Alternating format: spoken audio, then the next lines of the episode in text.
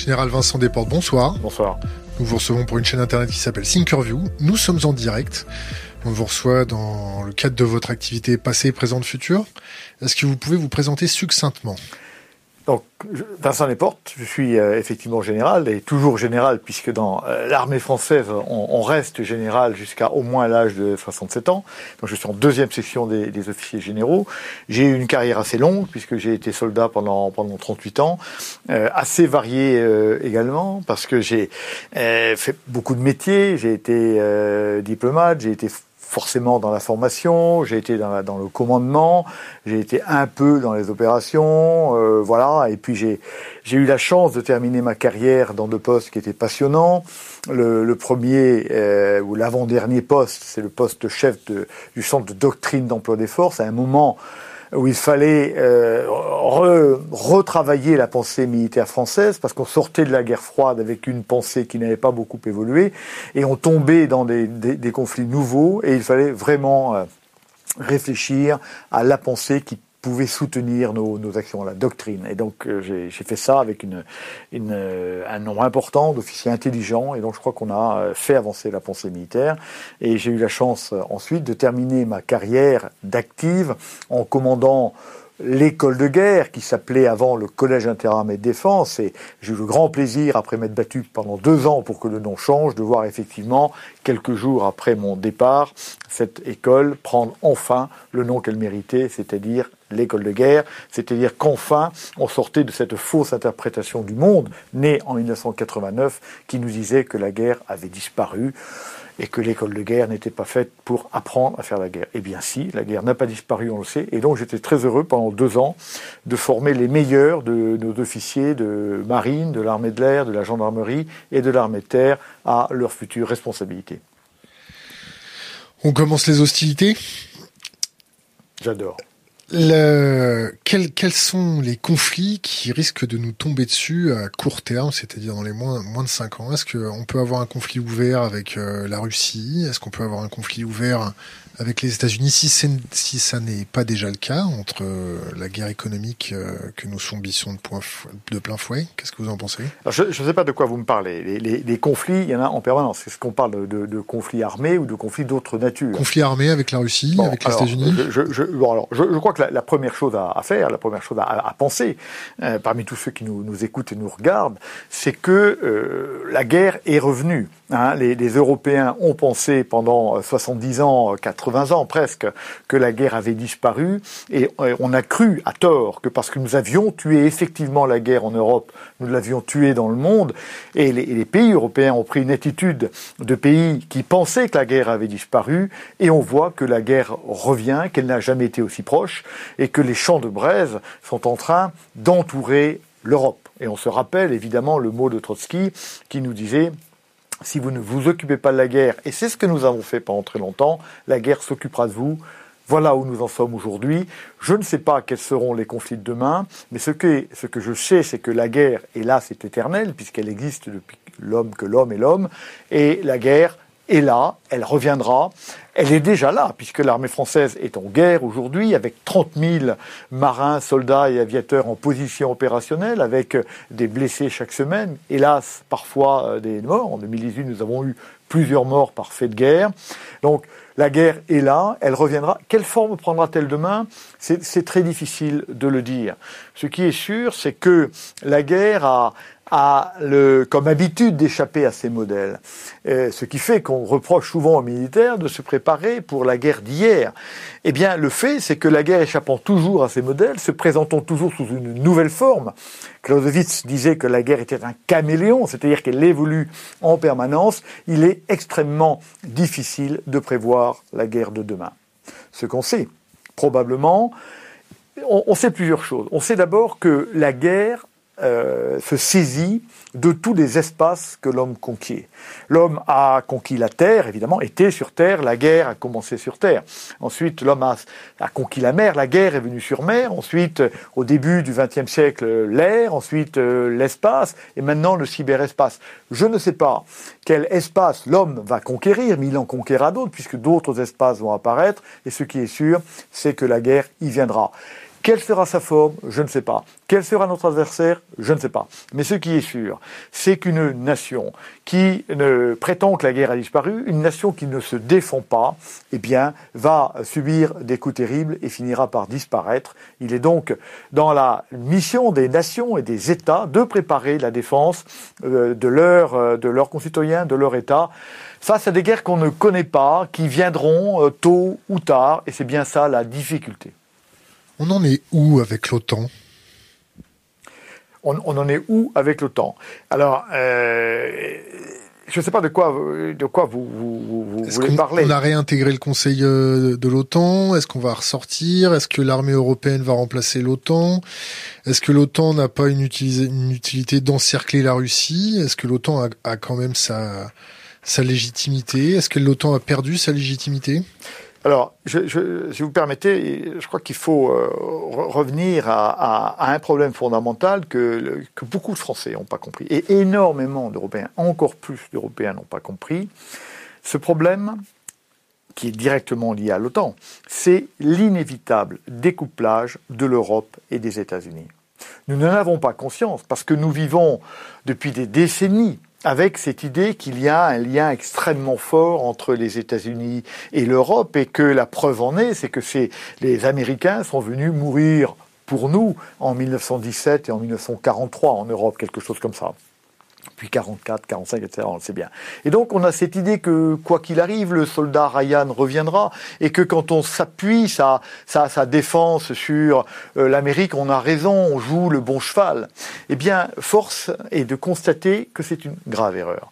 C'est une grave erreur parce que le découplage entre l'Europe et l'Amérique l'Amérique est inscrit dans la ligne du temps on ne pourra pas y échapper pour un certain nombre de raisons que je suis prêt à vous, à, vous expliquer. il y a deux, raisons essentielles. On, assiste clairement à une dérive de l'Amérique vers son ouest, vers le Pacifique et vers, et vers l'Asie. Pourquoi? D'abord, pourquoi est-ce que pourquoi est-ce qu'on a ce lien si fort entre la pourquoi avions-nous ce lien si fort entre les États-Unis et l'Europe? Pour deux raisons. La première, c'est une affaire bassement commerciale. Une affaire bassement commerciale. Pendant très longtemps, l'Europe a été la première zone de chalandise des, États-Unis. Et si l'Amérique n'est plus capable de commercer avec l'Europe, eh bien, le, le, commerce américain, la qualité de vie américaine s'effondre. Et donc, une des deux raisons fondamentales qui ont poussé les Américains à revenir en 1917, en 1943 en Europe, c'est bien la nécessité de remettre de l'ordre dans leur marché, parce qu'on ne pouvait plus faire de commerce. Ça n'est pas la seule raison. Hein. Il y a une raison qui pose sur les valeurs, mais c'est une raison forte. Or là, les choses changent. Les choses changent puisque alors que l'Europe était le principal marché américain, il l'est encore. Mais les choses changent, la tendance est très forte. Bientôt, la part des échanges entre les États-Unis et l'Europe sera inférieure à la part des échanges entre l'Amérique et la Chine, etc. Et donc, on va, les Américains n'auront plus cet intérêt mercantile, commercial, euh, de revenir mettre de l'ordre dans leur zone de chandise. Ça, c'est la première raison. La deuxième raison, c'est que pourquoi est-ce que les Américains sont revenus nous défendre? C'est parce qu'ils sentaient qu'il y avait quelque chose de très fort, de charnel entre l'Amérique et l'Europe. Et ça, c'est en train de changer. Pourquoi? Quand les Américains reviennent chez nous en 43, en 44, 45, il y a chacun a un grand-père, un oncle, un arrière-grand-père qui est en Europe. On sait ce que c'est. On y a vécu. C'est-à-dire que l'Europe n'est pas la mère patrie, mais c'est la grand-mère patrie. Et on vient rétablir, on vient défendre ceci. Aujourd'hui, les choses ont changé. Il y a une vérité démographique. Et quelle est la vérité démographique? La vérité démographique est qu'en 2040, en 2040, la majorité des Américains ne seront plus d'origine européenne. Ils seront d'origine africaine, ils seront d'origine hispanique, Amérique latine, ou d'origine asiatique. Et d'ailleurs, la preuve en est, M. Obama, remarquable président, et un, premier aperçu. M. Obama ne comprenait pas extrêmement bien l'Europe parce qu'il n'avait pas de lien charnel. Et c'est un premier, élément, et ça va forcément continuer. Regardez l'évolution de la Chambre des représentants depuis notre, les élections du 4 novembre. Eh bien, elle s'est brunie. Elle s'est brunie. Ça n'est pas mal, c'est juste comme ça. Et en 2040, eh bien, les WASP, Hein, les WASP, les, anglo-saxons euh, protestants attachés à l'Europe seront en grande minorité et ils n'auront plus la capacité d'aller défendre l'Europe qui ne les intéressera plus. Donc en 2040, eh bien, ce, lien sera rompu. Et quelque part, vers 2040, peut-être 2045, peut-être 2050, le dernier bateau américain quittera le port d'Anvers ou le, port de Brest avec le dernier soldat américain et il repartira vers Baltimore. Et là, nous, Européens, nous serons là. Et si, avant cette, cette échéance, nous n'avons pas bâti d'une part notre autonomie stratégique, et nous en sommes loin, et d'autre part notre autonomie en termes de défense, eh bien, nous serons mal. Et donc, il faut absolument bâtir cette autonomie en termes de défense et en termes stratégiques. Et c'est là où intervient l'OTAN. Et quand vous regardez l'OTAN, vous apercevez qu'aujourd'hui, l'OTAN représente un danger pour l'Europe un danger pour l'Europe, pour de multiples raisons. Pour de multiples raisons. La, la première est que l'OTAN est un outil à déresponsabiliser. Hein. la majorité des, gouvernements, pas le gouvernement français, mais la majorité des gouvernements européens sont bien trop heureux de pouvoir dire à leurs concitoyens euh, ne vous en faites pas, les enfants, vous êtes protégés par, par l'oncle Sam, donc on n'est pas obligé de faire des dépenses de défense euh, très importantes. De toute façon, on sera protégé. Et donc on peut euh, engager l'argent public dans d'autres domaines que dans le domaine de la défense. Et donc aujourd'hui, la défense européenne, même si elle additionnait l'ensemble des défenses, serait quand même très peu de choses par rapport à nos besoins. Donc c'est un outil de déresponsabilisation. C'est aussi, je pense, un outil euh, qui euh, crée des tensions en Europe. L'OTAN aurait dû mourir en 1989. Bon, il a perduré. Alors vous savez comme moi que euh, l'OTAN est allé se chercher de nouvelles missions en Afghanistan et ça n'a pas été particulièrement brillant. Et donc on a fini avec cette affaire-là et donc euh, l'OTAN a dit non non c'est fini ces opérations-là. Nous nous sommes ici pour défendre l'Europe, article 5, etc. Et, euh, et, il a bien fallu se trouver un ennemi et, et qu'il y ait de nouvelles tensions, etc. Et donc l'OTAN est évidemment pour quelque chose dans la montée des tensions entre l'Europe euh, d'un côté et, euh, et, la Russie d'autre part. écoutez, les discours du secrétaire général de l'OTAN, eh bien, il représente son institution. Et au lieu d'aller chercher l'apaisement, on est plutôt dans une démarche de tension, d'antagonisme, qui est évidemment tout à fait, tout à fait dangereuse. L'OTAN est une institution qui a échappé à la mort de peu au début des années 90 et aujourd'hui elle s'est cherché une mission et puis elle cherche à vivre. Il faut bien comprendre que l'OTAN est une institution et que toutes les institutions du monde ont comme première vocation de chercher à perdurer dans leur être. Et donc il faut, euh, il faut avoir des missions, etc. dans les armées euh, des pays européens, pas la France, mais dans la plupart des armées, eh ben on a besoin de l'OTAN pour ben, avoir des étoiles pour croître, pour avoir des carrières. Donc on a, l'OTAN aujourd'hui représente beaucoup d'intérêts individuels et je ne suis pas sûr que l'OTAN représente les intérêts collectifs. Donc je pense aujourd'hui que l'OTAN est une menace. À quoi sert l'OTAN aujourd'hui? L'OTAN est un outil est un outil, d'abord, chacun c'est mercantile. Hein, C'est-à-dire que quand M. Trump dit vous devez dépenser 2% de votre PIB euh, dans votre défense, c'est pour acheter du matériel autant. Et ça marche.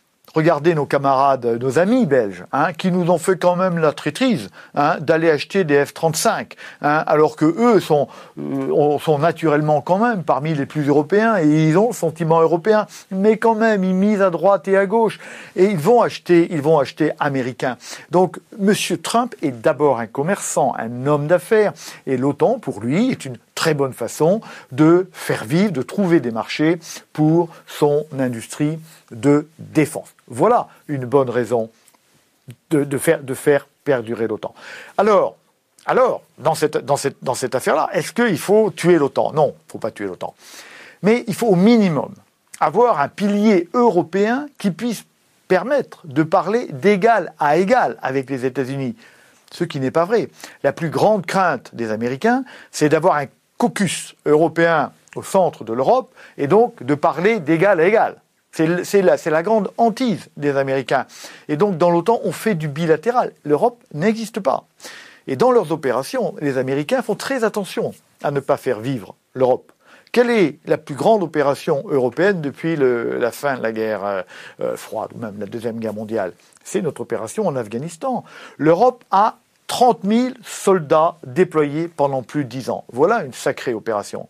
Mais en aucun cas, ce ne fut une, une opération européenne.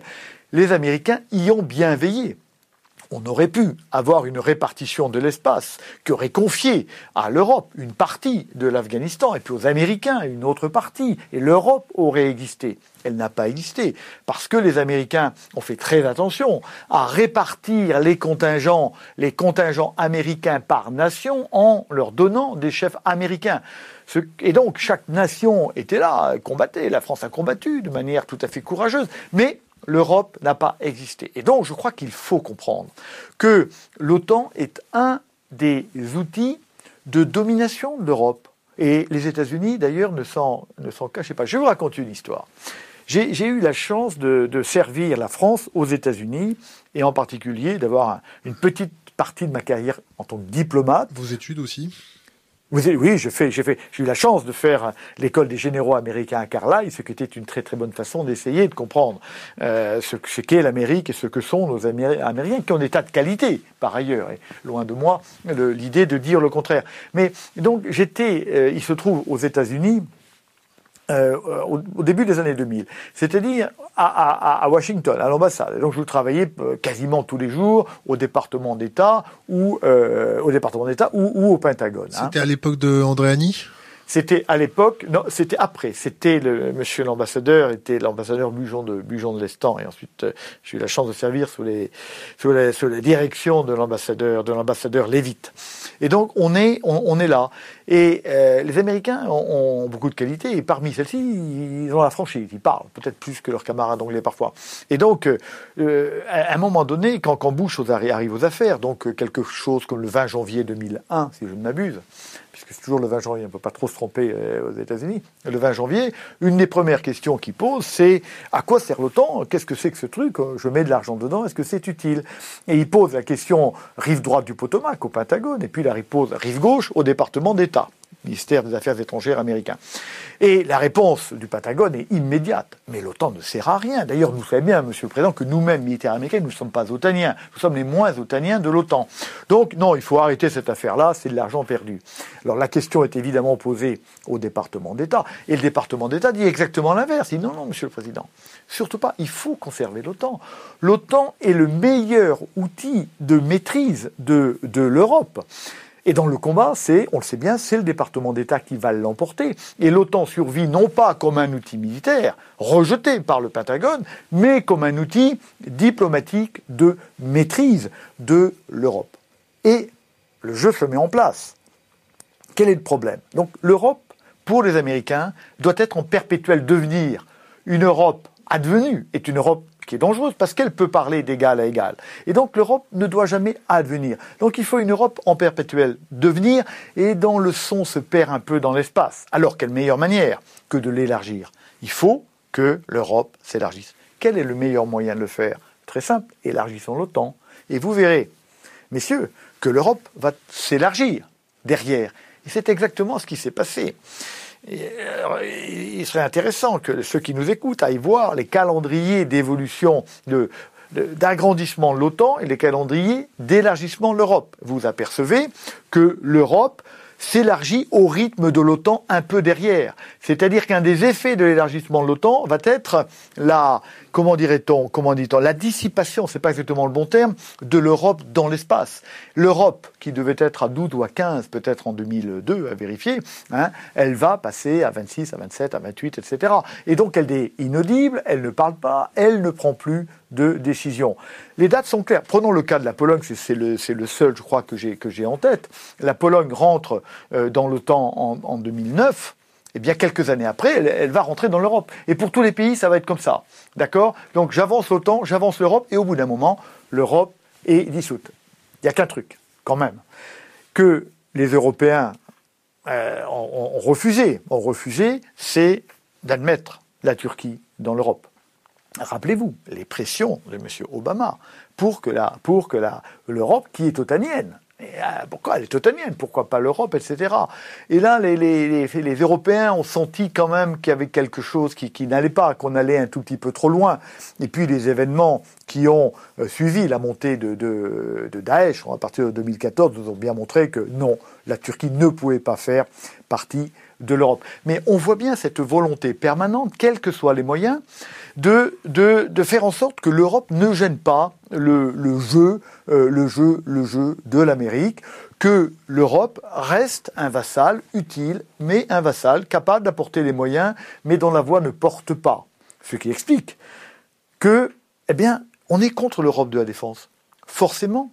Parce que depuis que le monde est monde, depuis que le monde est monde, on écoute la voix que si elle porte l'épée. C'est pour ça d'ailleurs qu'aujourd'hui, la France a un, rôle beaucoup plus important que l'Europe au plan international. Parce que, parce que, la France a une épée qui, qui, est aiguisée, qui est opérationnelle, qui sait faire des choses. Et donc quand M. Macron ou M.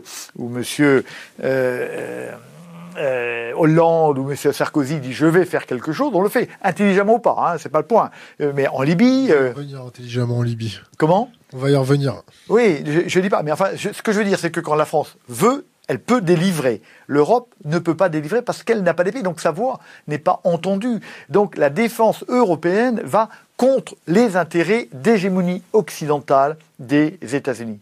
Ce qui est grave, parce que tout ça irait bien si les intérêts américains et les intérêts européens étaient les mêmes. Or, ils ne sont pas les mêmes, on le voit tous les jours dans les problèmes économiques, dans les problèmes stratégiques. Revenons à notre soldat Ryan qui quitte le dernier, le territoire européen, dans le dernier bateau qui repart vers Baltimore. Qu'est-ce qui nous reste? Il nous reste la Russie. Nous, nous, sommes condamnés à vivre dans ce, dans ce continent euh, eurasiatique, euh, européen et Russie. Et à la fin, il faudra bien qu'on arrive à, à, vivre ensemble dans cette affaire-là.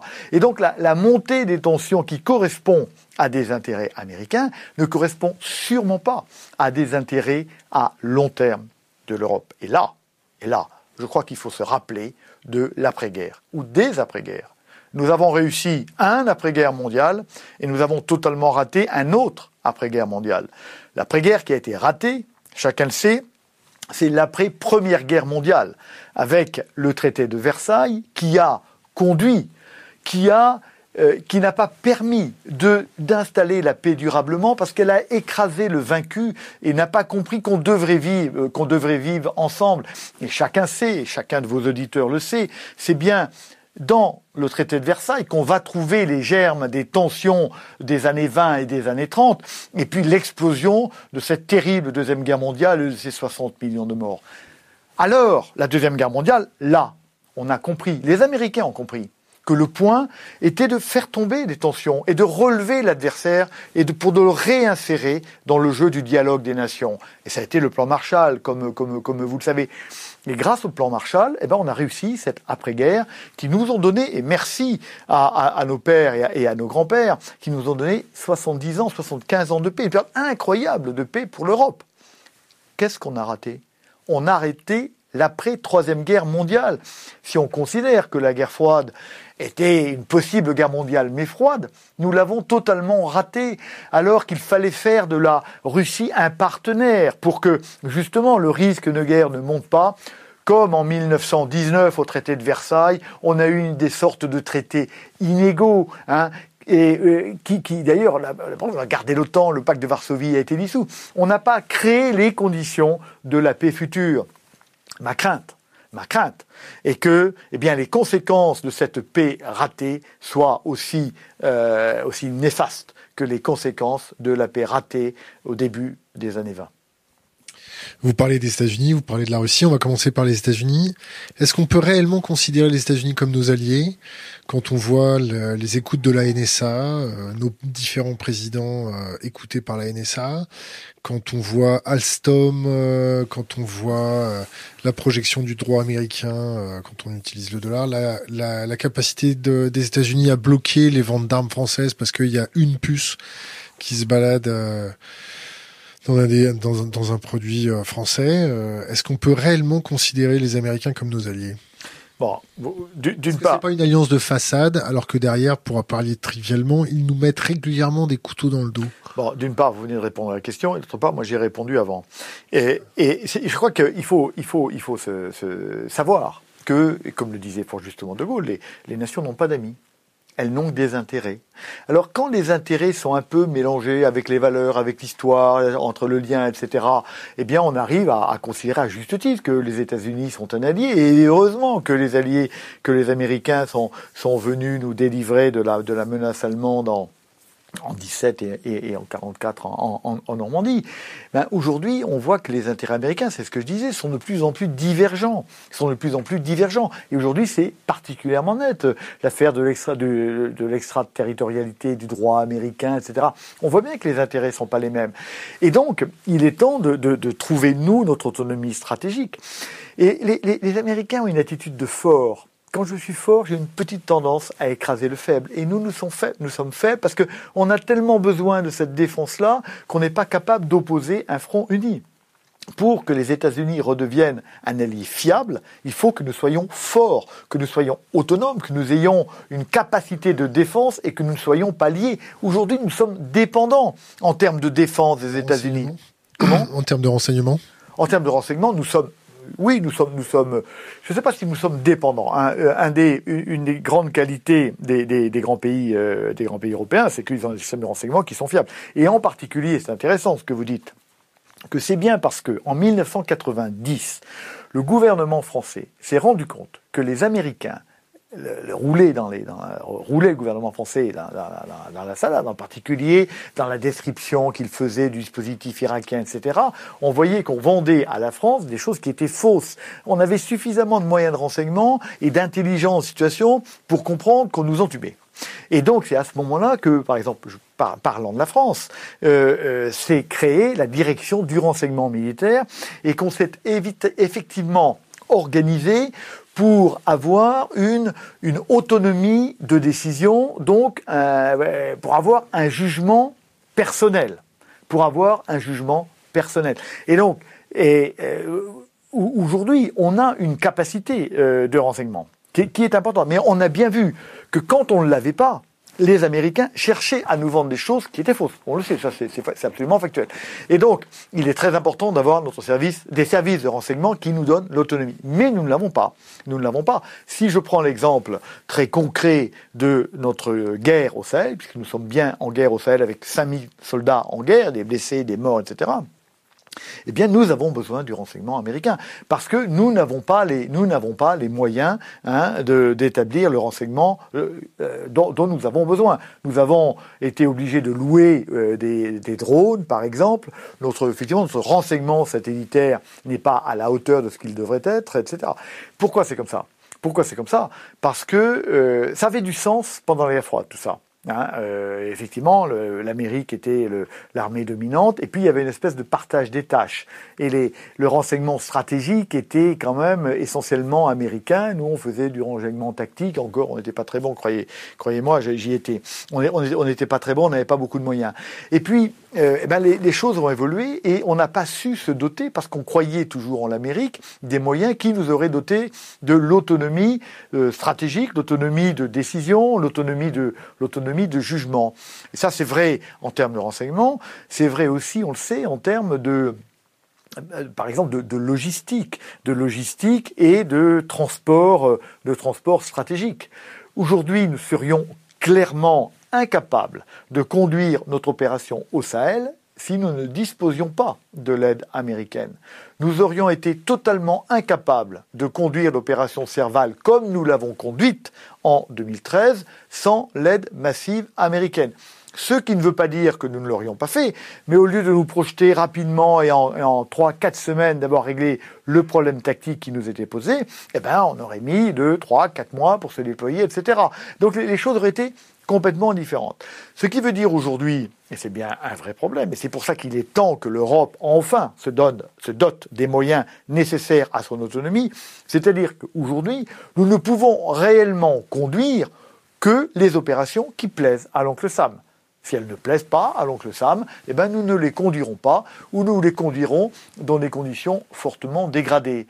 Donc ça, ça plaide immédiatement hein, pour un, un, rebond, pour une volonté très forte d'arriver à construire cette autonomie. Le drame, c'est que les Français ne pourront jamais le faire seuls et qu'on a à convaincre tous ces pays qui préfèrent rester dans l'illusion de cette, de, cette, de cette défense parce que politiquement c'est plus intéressant de ne pas dépenser trop d'argent dans la défense et de le distribuer dans les, dans les aides sociales des pays considérés. Donc là, on a une vraie difficulté. Ce que j'espère vivement, on réagira mais j'aimerais bien qu'on réagisse avant la troisième mondiale, quoi. C'est ça le problème.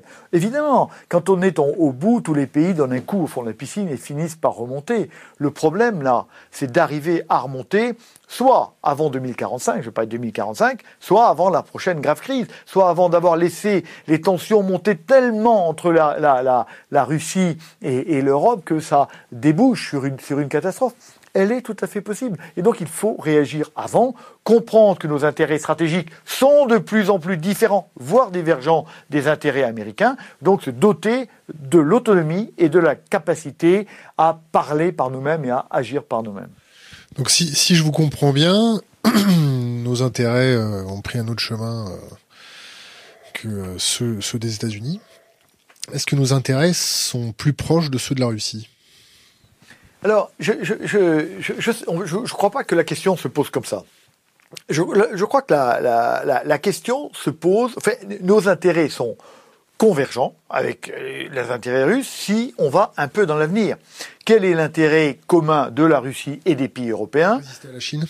Non, euh, n'allons pas, pas si vite. C'est de vivre en bonne entente en Eurasie. Ça, c'est quelque chose qui est fondamental. Il y a la Chine, mais il y a d'abord la Russie. Donc il faut arriver à faire baisser les tensions et à se considérer comme, comme des partenaires. Comment on fait baisser les tensions? Comment on fait baisser les tensions D'abord, on arrête d'être lié aux États-Unis, qui eux ont intérêt à ces tensions-là. D'accord Il y a, y a cet, intérêt. Et puis, il y a, y a euh, chez les Américains une certaine maladresse. Hein.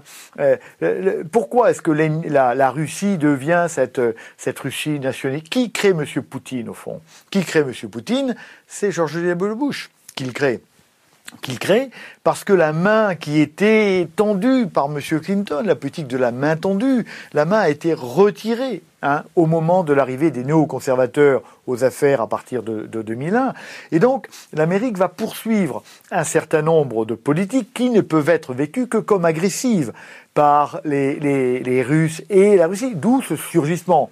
Ces politiques, en étant un peu schématique, il y en a eu trois. La première politique, et on a vu tout à l'heure un peu les raisons de cette affaire-là, c'est l'élargissement de l'OTAN. Quand l'OTAN commence à avoir des pourparlers avec l'Ukraine, que fait la Russie? Elle va se faire en sorte que, euh, que euh, ça ne soit pas possible. On sait que l'OTAN ne peut pas intégrer des pays en guerre ou en, rébellion. Donc on va avoir créé l'affaire du Donbass, se, se, débrouiller pour que ça ne soit pas possible. Donc quand on approche Là, je reviens un tout petit peu en arrière. Là, il est dans la culture stratégique euh, russe de ne pas supporter à ses marches immédiates un quelqu'un qu'elle peut considérer comme un adversaire potentiel. Il faut qu'entre elle et l'adversaire potentiel, ben, il y ait un peu d'espace, de manière... Voilà. Ça a toujours été comme ça dans l'histoire de la Russie. Donc, quand je pousse l'OTAN vers la Russie, et je le pousse de deux manières vers l'Ukraine, avec l'Ukraine et la Géorgie, elle réagit, la Russie. On se rappelle de la guerre en Géorgie en 2008, je crois, sauf erreur de ma part, hein, qui l'a déclenché, on ne sait pas trop, mais de toute façon, elle serait arrivée.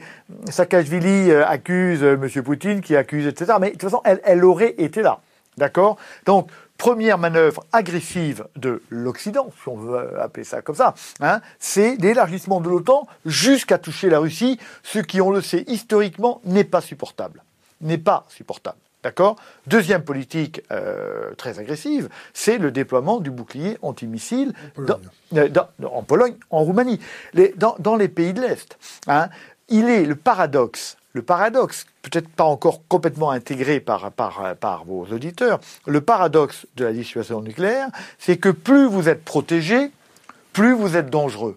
C'est pour ça qu'il y a eu un, un traité ABM, un anti-balistique missile, de manière à empêcher la protection et l'équilibre de la terreur euh, résidait dans le fait que, étant susceptible d'être frappé par, par mon adversaire, je n'avais aucun intérêt à l'attaquer. Et c'est bien le risque de la destruction qui m'empêchait de vouloir détruire l'autre.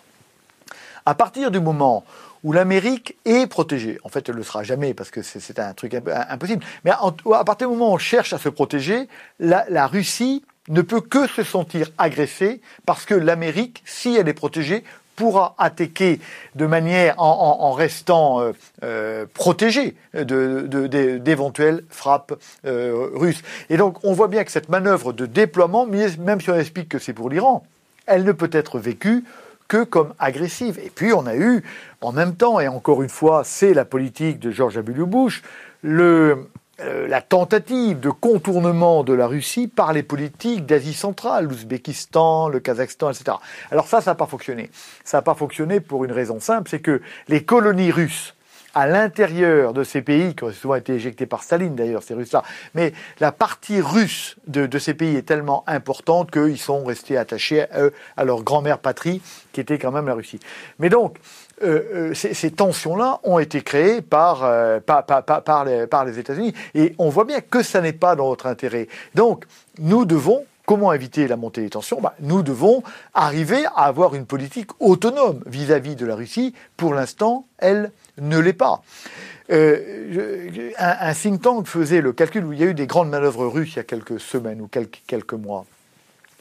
Un think tank faisait le calcul du nombre total de troupes de l'OTAN en exercice au même moment. Nous, on a beaucoup râlé à dire c'est dangereux, vous faites des, des, manœuvres, etc. Mais le nombre de troupes de l'OTAN en train de faire des manœuvres en même temps était deux fois plus important. Juste en face. Euh, juste en face ou un peu partout, mais dans, dans, dans l'OTAN. Donc, au même moment, sur le territoire européen de l'OTAN. Et donc, euh, on, voit bien, si vous voulez, que cette agressivité, nous, nous en sommes euh, un, des facteurs. Et quand je dis nous, c'est pas nous Européens, c'est nous Européens via l'OTAN et l'OTAN via les États-Unis. Et donc, c'est pour ça que l'autonomie stratégique de l'Europe est quelque chose qui est fondamental et vers, vers lequel on doit aller. Et c'est pour ça que M. Macron, sur ce point, a totalement raison. Et je salue son courage. Je salue son courage parce que c'est pas du tout le discours, c'est pas du tout le discours ambiant cette affaire-là. Hein. Et il le dit. Hein, il l'a dit cet été, il continue à le dire, et il a parfaitement raison. C'est vital pour l'Europe et c'est vital pour nous. Et, cette armée européenne, euh, si, euh, invoquée par M. Macron, ça va pas être une armée allemande en fin de compte?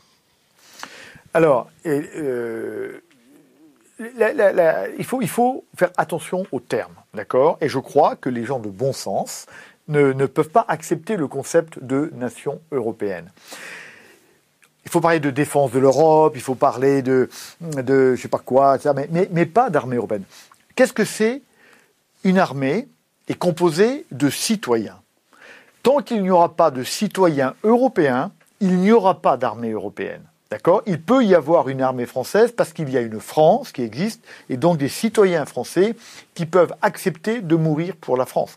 Quand un soldat meurt, euh, un soldat français meurt, il meurt parce qu'il il adhère aux valeurs de la France, il adhère à la France elle-même, etc.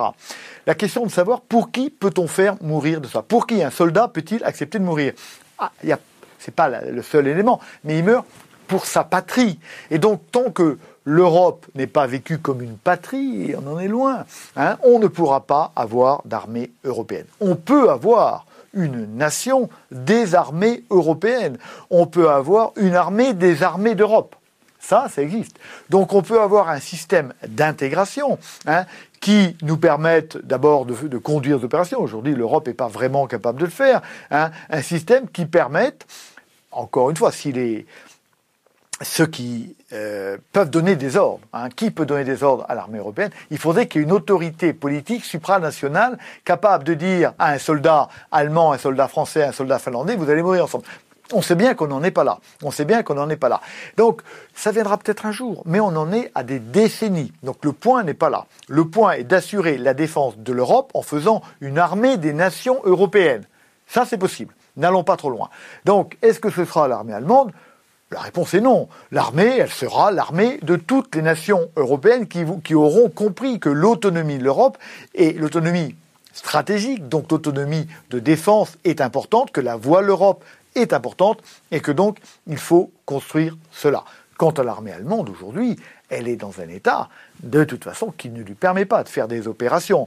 Hein, l'armée française n'est pas dans un état remarquable, mais elle est quand même sans coudée aujourd'hui au-dessus de, l'armée allemande. Donc armée européenne, non, ça n'a pas de sens, puisqu'une armée européenne supposerait des citoyens européens qui seraient dirigés par une autorité poli européenne politique légitime. On en est à des décennies. Donc, pour l'instant, contendons-nous de vouloir avoir une armée des nations européennes ou une armée des armées européennes? Ça, c'est possible. Vous avez vu la, présentation des nouvelles armes de la Russie par Vladimir Poutine? Lesquelles? Euh, tout ce qui est euh, missiles hypersoniques euh, et, et, des drones hypersoniques. Oui, et alors? Est-ce qu'on est capable de se protéger contre ça?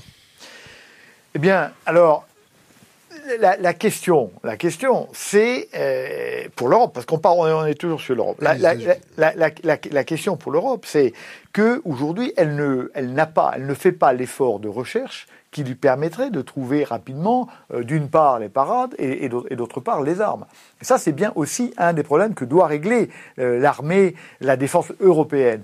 Arriver à avoir des programmes de, recherche qui lui permettent d'avancer euh, dans la recherche d'armements euh, performants. Donc, je vous pose, vous me posez la question. Aujourd'hui, la France n'est pas capable de, de, défendre contre un certain nombre d'armes, parce que, mais personne peut-être, parce que les, contre les armes hypersoniques, c'est comme le missile de croisière, hein, on ne sait pas faire, quoi, de, toute façon. C'est pour ça que la réponse n'est pas dans, euh, dans l'amélioration constante des arsenaux. La réponse, elle est dans l'instauration d'un système politique viable en Eurasie. elle est là, elle est là la réponse. La course aux armements, elle, elle a jamais, elle a jamais conduit à la paix. Ça s'est jamais passé comme ça. Hein. Alors vous pourriez me citer le cas de la, de, la, de la guerre froide, qui a quand même été une course aux armements, et, euh, et la Russie s'est effondrée. Hein, c'est la, la, guerre des étoiles de M. Reagan, euh, euh, au début des années 80, c'est quand même profondément, c'est quand même profondément ça. Mais je dirais que le, problème n'est pas de dire on peut pas se protéger, etc. Quand, vous cherchez et quand vous accumulez les armements, à la fin ça pète, quoi. Hein, c'est toujours comme ça. Donc le problème n'est pas là. Oui, d'une part, il faut arriver à rassembler nos, nos budgets de recherche et se donner des, des projets, etc. Trouver notre autonomie par rapport aux Américains, ne pas attendre que les Américains trouvent les armes qui nous vendront hors de prix parce qu'on les aura pas, etc. Donc il y a un effort à faire. Mais ça, il faut le faire. C'est évident. Mais je pense que le, le, le problème pas ça. Le problème est un problème géopolitique. Hein, il faut le problème et la baisse des tensions. Arriver à faire en sorte que M. Poutine ne soit pas notre ennemi. Vous parliez de la Chine tout à l'heure. Moi, je ne suis pas de ceux qui pensent que la Chine est une menace euh, militaire à court terme. Enfin, vous et moi, on aura disparu de cette terre avant qu'elle devienne une menace militaire. Mais en tout cas, hein, il est clair que quelque part, face à la Chine, les intérêts russes et, européens sont assez semblables, là aussi. Donc on a intérêt plutôt à travailler ensemble, à trouver une façon de vivre ensemble et de traiter les problèmes plutôt que, euh, que d'essayer de les traiter, de, de les traiter nous-mêmes. Donc le problème, il est géopolitique, le problème, il est politique. N'imaginons pas que la technique, que la technologie, que les armements règlent les problèmes géostratégiques. Pas du tout. C'est une toute petite composante. L'armement, la technique, l'armement ne joue que sur les, petits, bas niveaux de la guerre. La technique et la tactique. Les niveaux supérieurs, politiques, stratégiques, il s'agit de, de, de, de politique, de relations, dans lequel on doit avoir une perception systémique du monde dans lequel l'économie a beaucoup plus de place que les armements, dans lequel le politique, la diplomatie sont beaucoup plus importants. Donc n'imaginons pas régler nos problèmes de, guerre demain en améliorant simplement nos arsenaux et en améliorant la façon dont nos troupes manœuvrent. Ça, c'est une toute petite partie du problème. Et c'est pas la partie la plus importante. C'est dans une nouvelle vision du monde, dans une nouvelle vision des intérêts des vrais intérêts de l'Europe et de la Russie qu'on arrivera à comprendre eh bien, que nous devons repartir sur de nouvelles bases pour arriver enfin un jour à vivre ensemble euh, sans compter, sans, sans, sans être sous la pression diplomatique permanente de l'Amérique, dont les intérêts sont divergents des nôtres. On fait un petit tour par la Libye, la Syrie. Est-ce que euh, la Libye, euh, On a, on a créé une chienlit phénoménale là-bas. Qu'est-ce qu'on a fait en Libye? Est-ce qu'on a apporté la démocratie pour les petites filles? Est-ce qu'on a désingué un, un grand dictateur? Est-ce que qu'est-ce qu'on a qu'est-ce qu'on a été faire là-bas? Est-ce qu'on a désingué un gouvernement parce que ce gouvernement-là avait financé une campagne présidentielle? Alors, moi, je je, je, je, je, sais pas. Mais après, euh, il, faut, il, faut, il faut regarder l'arbre à ses fruits. Il faut regarder l'arbre à ses fruits. Il faut, et comprendre ce que n'avait pas compris M. Sarkozy, ce que n'avait pas du tout compris M. Bush non plus, que la guerre n'est pas un objet la guerre est un sujet. C'est pas nouveau ça, parce que c'est Clausewitz qui l'écrit dans son De la guerre. Karl von Clausewitz. Dans, dans, les années, années, années 30, si on veut, si 1830, si on, si, on, si on veut être simple. La guerre a une vie propre. C'est-à-dire que vous ne pouvez pas créer la guerre et, imaginer que vous allez la dominer. Ça n'est jamais arrivé dans l'histoire du monde. Jamais dans l'histoire du monde, une guerre n'a produit ce qu'on en attendait. C'est comme ça. Tactiquement, une petite bataille, oui. Jamais la guerre. Demandez par exemple à, l'empereur Hirohito, quand il décide de déclencher le, bombardement euh, sur Pearl Harbor, si en, le 7 décembre 1941, est-ce qu'il souhaite que son pays devienne le premier terrain d'expérimentation de la bombe atomique le 6 août 1945 euh, Évidemment pas. La guerre lui a totalement échappé. Quand M. Bush se lance dans cette stupide guerre en, en, Irak en 2003. Son objectif n'est pas de d'exploser le Moyen-Orient, elle n'est pas de créer Daesh, elle n'est pas de créer l'attentat de Bataclan, celui de Nice, celui de Stockholm ou celui de Londres.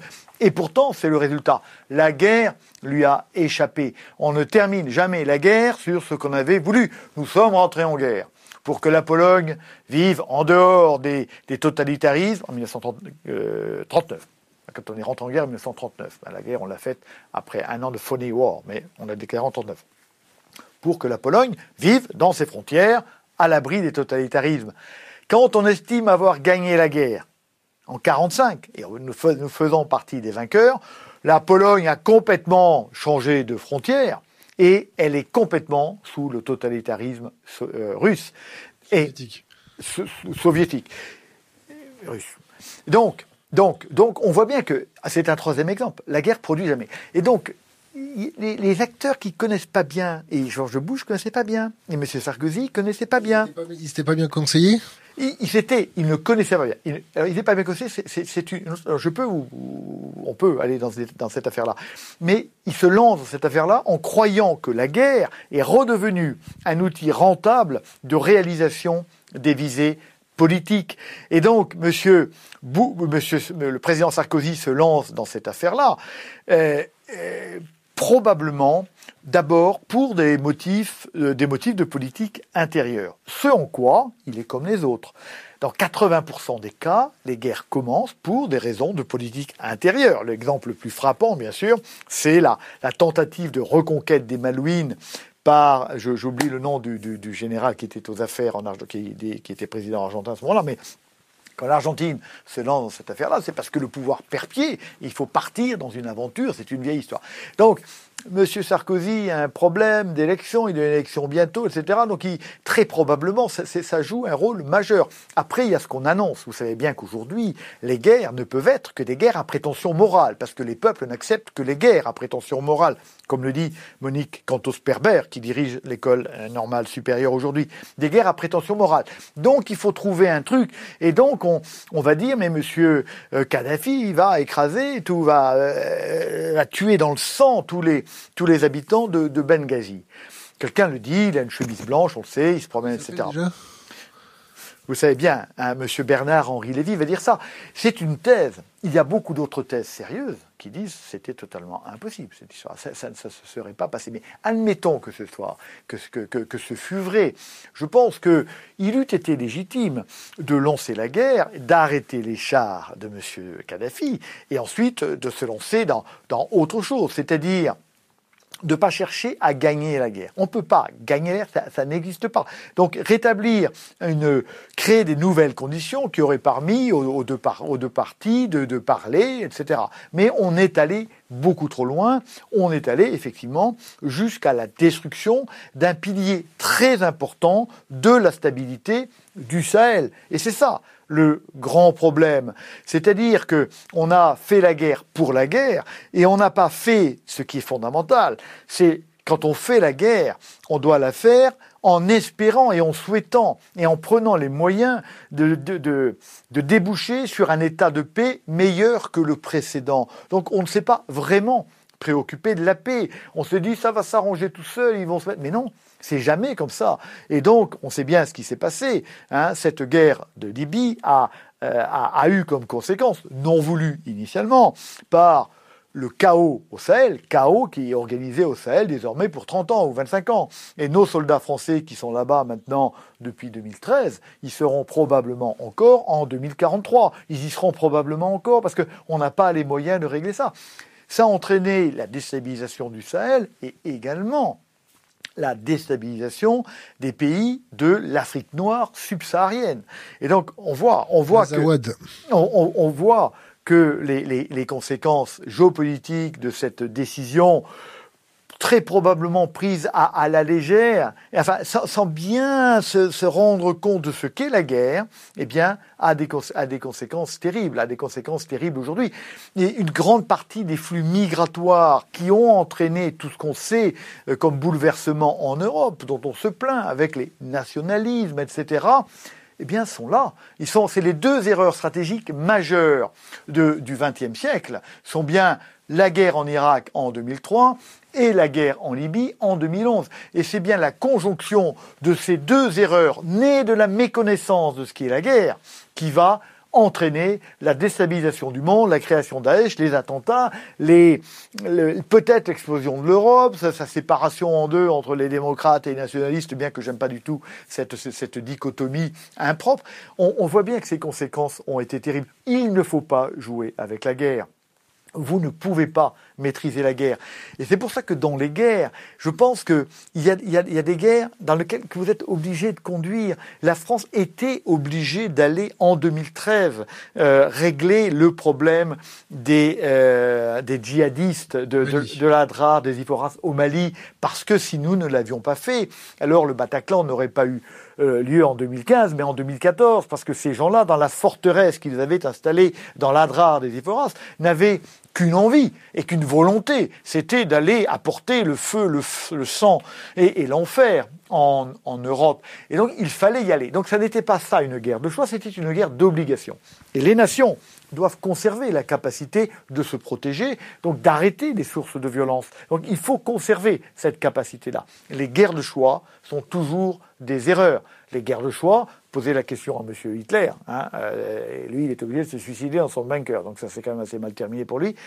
Et puis pas que pour lui. Et puis pas que pour lui. Mais les guerres de choix, les deux dernières grandes guerres de choix, c'est la guerre de 2000, de 2003 en Irak et la guerre de 2011 en Libye. Les conséquences en sont terribles. Il ne faut pas jouer avec la guerre. Et là se pose un autre problème.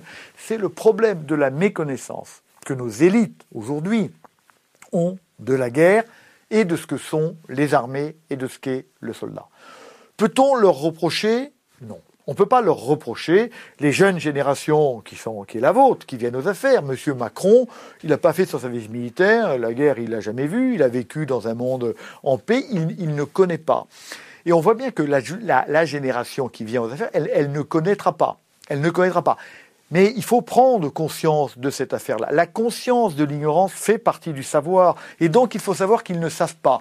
Et donc, il faut qu'à l'ENA, dans lequel les armées, la guerre, la défense est survolée pendant une journée de travail sur deux ans, il faut qu'on y réfléchisse, que ces gens-là aillent dans les armées, que nos futurs responsables, qui viennent de nos futures grandes écoles, dont seront pendant des, décennies encore issus nos élites, que ces gens-là soient confrontés euh, aux armées, qu'ils qu voient ce que c'est, qu'ils comprennent, qu'on les projette, de manière à ce qu'ils ne fassent plus ces erreurs. Les deux grandes erreurs stratégiques, les deux dernières grandes erreurs stratégiques, 2003 Irak, 2011 Libye, sont déclenchées par des hommes qui ne connaissent rien à la guerre et rien aux armées.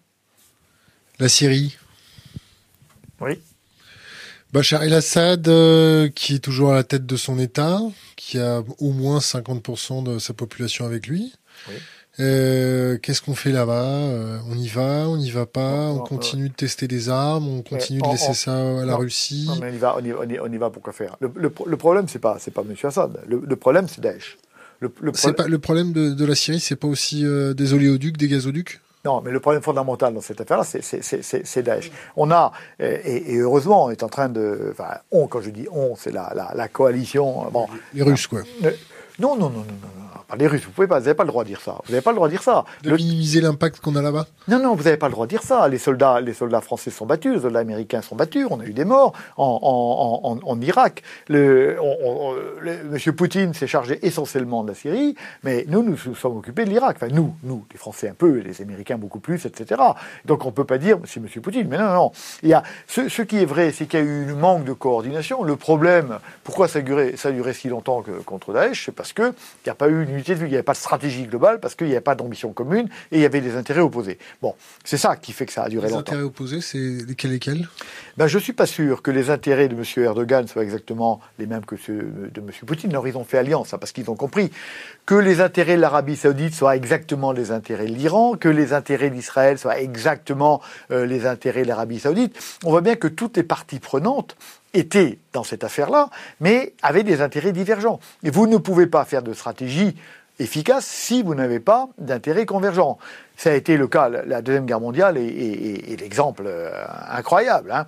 Cette guerre est gagnée par des gens qui se haïssent, mais qui acceptent pendant un certain temps de coordonner concrètement leurs efforts vers un seul but, qui est la chute du Troisième Reich. Donc entre le 21 juin 1941, début de l'opération Barbarossa, quand les Allemands rentrent franchissent le Niémen et partent en, et partent.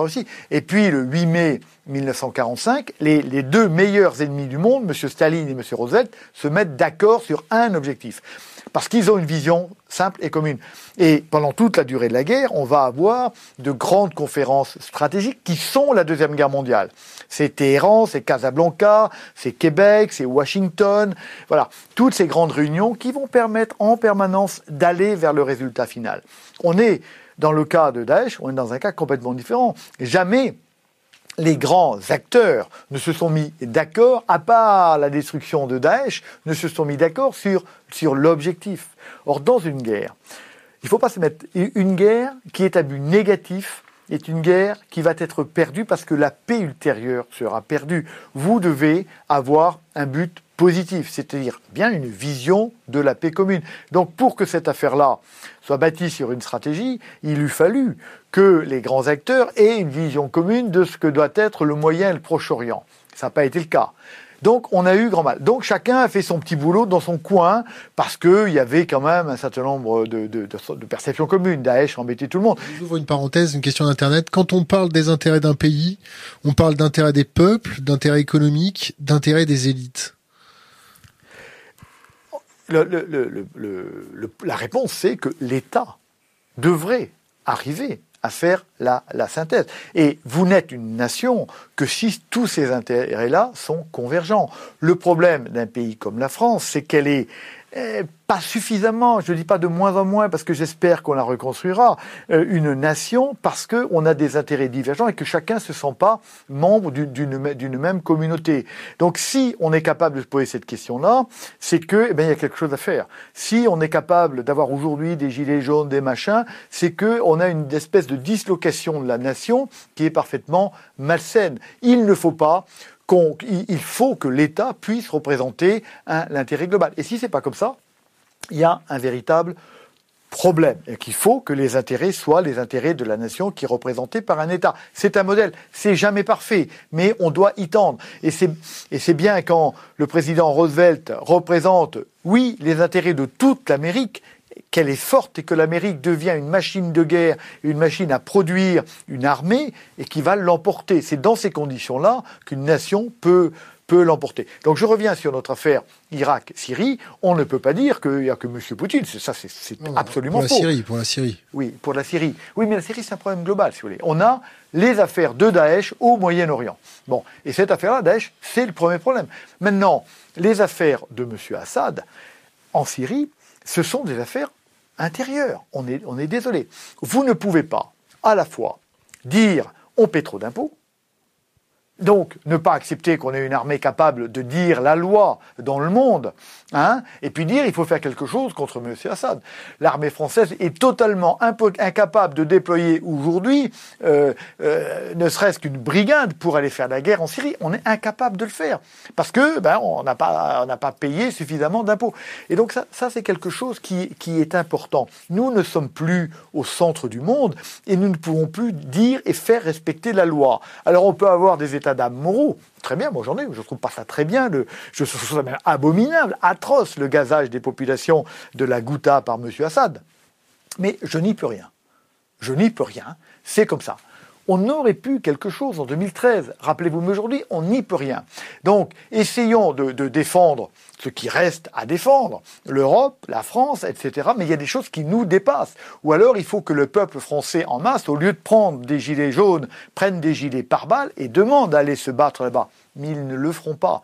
Donc on peut avoir des états d'âme, on peut avoir des principes moraux, et j'en ai, mais aussi être réaliste. Il y a des choses contre lesquelles on ne peut rien. Qu'est-ce qui nous, qu'est-ce qui compte pour les Français aujourd'hui? Ce qui compte pour les Français aujourd'hui, c'est un frigo rempli.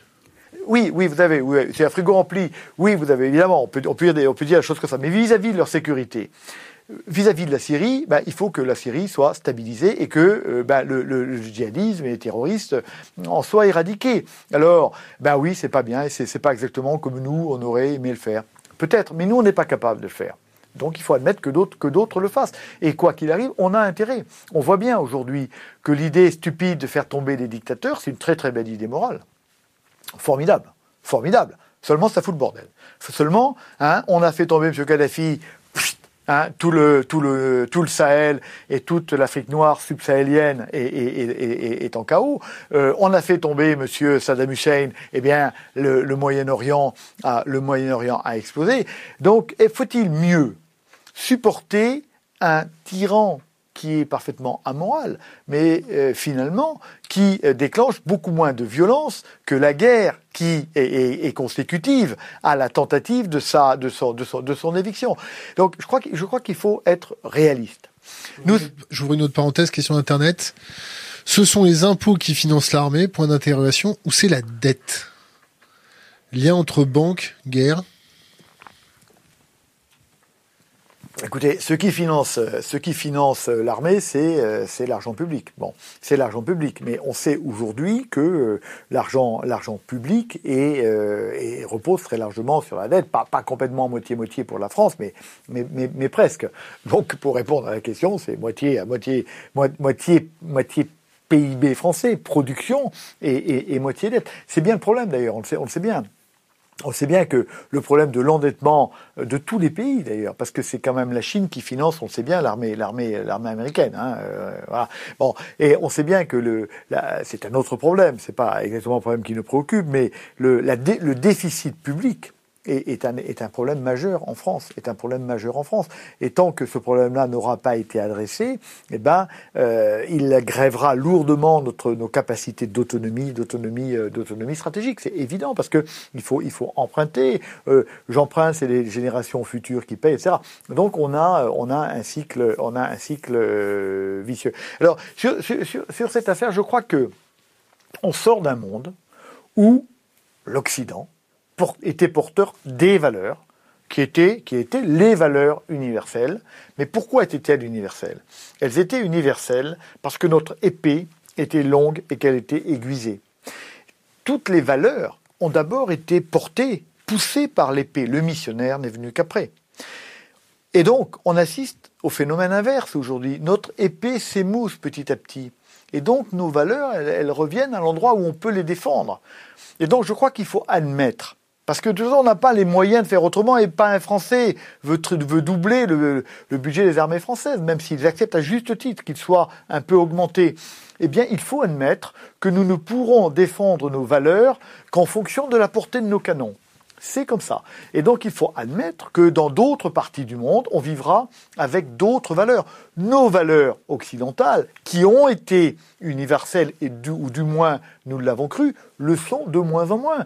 La, la, la partie du monde qui respecte nos valeurs, là, allez voir ce qu'est la démocratie en Inde, allez voir ce qu'est la démocratie dans la plupart des pays, ce sont des démocratures, comme dit M. Euh, Bavrez à, à, juste titre. nos valeurs à nous, elles appartiennent à un monde tout à fait réduit. Nous ne pouvons pas imaginer à nouveau de les répandre comme nous avons tenté de le faire, et réussi d'ailleurs, au XIXe et au XXe siècle. Maintenant, je crois qu'il faut admettre que d'autres hommes, d'autres populations, d'autres États vivront avec d'autres valeurs et que nous devrons le supporter. Mais que si nous voulons que ces valeurs-là restent chez ces gens-là, nous devons nous-mêmes être capables de défendre nos valeurs dans notre précaré, dans notre Europe, dans notre France. Et c'est pour ça qu'il faut veiller à la défense de l'Europe. Et on en revient à la défense européenne. Vous parliez d'état d'âme. Euh, euh, la Libye, euh, les, les, les, marchés aux esclaves libyens qui nous envoient des, des flux de migrants. Euh, un bateau euh, qui s'appelait l'Aquarius, euh, qui allait les repêcher pas très loin des côtes libyennes pour éviter qu'ils retombent dans, dans les marchés aux esclaves. Est-ce que l'armée française, est-ce que le gouvernement français doit avoir des états d'âme? Est-ce qu'on doit utiliser les bateaux français pour aller euh, repêcher les gens? Est-ce qu'on doit utiliser nos avions pour aller euh, fracasser le marché aux esclaves? Est-ce qu'on doit faire un effet tampon, c'est-à-dire créer un, territoire neutre juste en face des côtes pour euh, faire les prémices d'une garde prétorienne européenne? Est-ce que les flux migratoires doivent être encadrés? Qu'est-ce que vous avez une idée un peu là-dessus? Bien sûr. Bien sûr. Alors, moi, je n'ai vais pas euh, euh, recité la citation euh, bien connue. Hein. on ne peut pas accepter toute la misère du monde. C'est juste vrai. C'est juste vrai. C'est-à-dire qu'à un moment donné, les nations, elles doivent survivre elles doivent survivre. Et euh, soit on, accepte définitivement de, de, de, perdre nos façons de vivre, nos valeurs, etc. Et alors les portes sont grandes ouvertes.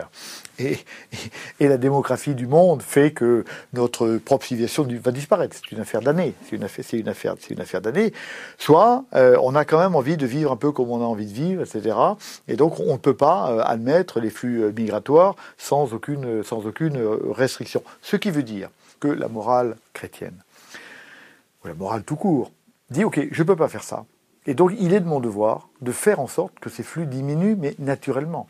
Le problème, il y a toutes les forteresses sont tournées, toutes les forteresses s'écroulent un jour. Donc on ne peut pas imaginer arrêter ces flux uniquement par une frontière. Ça, ce n'est pas possible. Et donc on a bien le, le problème, le problème doit être traité en amont. Et chaque pays a ses responsabilités dans cette affaire-là. Et l'Afrique, pas l'Afrique, mais l'Europe, mais la France a des responsabilités. L'Europe et la France, hein, tout ça. On a des responsabilités directes en Afrique. Nous, directes en Afrique. On doit bien comprendre, mais c'est juste de la physique, c'est juste de la, de la, démographie, de, de, la mathématique, que le milliard d'Africains qui va naître dans les 30 ans ou 35 ans à venir. Le milliard 4 ça dépend. enfin, admettons qu'elle va doubler, la population elle va passer de 1 à 2, de 3, de 4. Bon, dans les, dans, euh, entre le quart de siècle et le demi-siècle prochain, ça sera comme ça. ces gens-là, si ce pays, si l'Afrique ne, propose pas suffisamment de, ressources et suffisamment de stabilité, ben, ces gens-là ne, resteront pas en Afrique. C'est, c'est mathématique, c'est comme ça. Donc ils iront ailleurs, là où ils pourront vivre. Et où est-ce que ça, ça se passe? Ça se passe évidemment au nord de chez eux. Ça se passe au nord de chez eux. Donc la politique. Ça se passe à Mayotte aussi. Hein. Comment? Où ça se passe à Mayotte Oui, mais ok. Donc il peut, on peut avoir une politique de court terme qui dit est-ce qu'il faut les bateaux, les machins, mais c'est pas le fond du problème. Le fond du problème, c'est d'arriver à s'engager suffisamment en Afrique pour arriver à régler les problèmes au fond. Mais ça demande un, ça demande de faire de la, ça demande de faire de la stratégie. C'est-à-dire qu'il faut arriver à faire comprendre à la population française que leur intérêt est qu'on dépense leur argent pour aller euh, s'occuper de l'économie des pays de la zone sahélienne, etc. Donc c'est très compliqué. On n'arrive pas aujourd'hui, peut-être qu'il y a un problème de communication, mais on n'arrive pas à leur faire comprendre aujourd'hui que l'écologie est un problème fondamental parce que c'est un problème juste d'après-demain et que donc euh, on s'intéresse juste au problème du jour. Alors on n'arrive pas à le faire en France. Alors c'est ça la grande complication et ça ça ne peut être fait qu'au niveau de l'Europe. Et là encore, l'Europe peut arriver à traiter traiter entre guillemets le problème africain c'est-à-dire à participer de manière volontaire au développement de l'Afrique, à la stabilisation de l'Afrique. C'est un problème grave, mais ça demande une vraie stratégie, ça demande une vraie sacrifice, de vrais sacrifices, et ça demande une vraie compréhension des enjeux futurs. Mais c'est absolument, c'est absolument fondamental. On parle un peu de la France-Afrique. C'est fini cette époque-là où on continue d'avoir des comportements prédateurs en Afrique sur les ressources, euh, sur les gouvernements, sur les choses comme ça? Bon, écoutez, alors euh, vous savez que la, la, la Franc-Afrique, d'abord on a donné à ce, à, cette, à, ce, à, ce, à ce terme une connotation péjorative qu'il qui n'avait pas du tout, euh, n'avait pas du tout au début. Bon, ce, ce, ce que, alors, euh, est-ce que la Franc-Afrique s'est terminée? Moi, j'en sais rien, mais c'est pas mon, c'est pas mon problème. Hein, mon problème, c'est celui que je viens de définir. Mon, mon problème, c'est de bien se rendre compte que l'avenir de l'Afrique et l'avenir de la France, quelque part, ils sont quand même extrêmement, extrêmement mêlés. Alors, après, qui est, on on ne peut plus, euh, on, ne peut plus se, comporter euh, en Afrique comme on s'est, parfois comporté. Mais il faut bien comprendre aussi que euh, l'évolution des pays africains, elle, est la, France n'est pas responsable de tout. Hein. La, France n'est pas responsable de tout. on a sûrement raté l'après-décolonisation. Mais pouvait-on la réussir? La, question, la se pose. Mais il est clair que là encore, quelque part un peu par, par égoïsme. On s'est dit c'est fini et un certain nombre de dirigeants politiques n'ont pas compris que les vrais problèmes étaient des problèmes d'avenir. On a traité ça un peu dans le court terme. Quel est le problème des démocraties? Le problème des démocraties est qu'elles ne savent régler et prendre en compte que les problèmes du court terme. Ça, c'est un vrai problème et qu'on voit dans les rues euh, aujourd'hui. On parle un peu du Yémen. Oui. Que voulez-vous qu'on en dise? Euh, Les chars français, ils fonctionnent bien au Yémen? Là, ce pas les chars français, c'est les chars qui ont été achetés. Donc les chars made in France. Mais et alors? Et alors? Et alors? Là, vous savez, il faut, il faut euh, ce, pourquoi vend-on de l'armement? Pourquoi est-ce que la France, est-ce qu'il est amoral de vendre de l'armement? C'est pas une question de morale. C'est pas une question de morale. Vous devez poser des principes fondamentaux. Quel est le principe géopolitique fondamental de la France? C'est que la France, elle recherche son autonomie.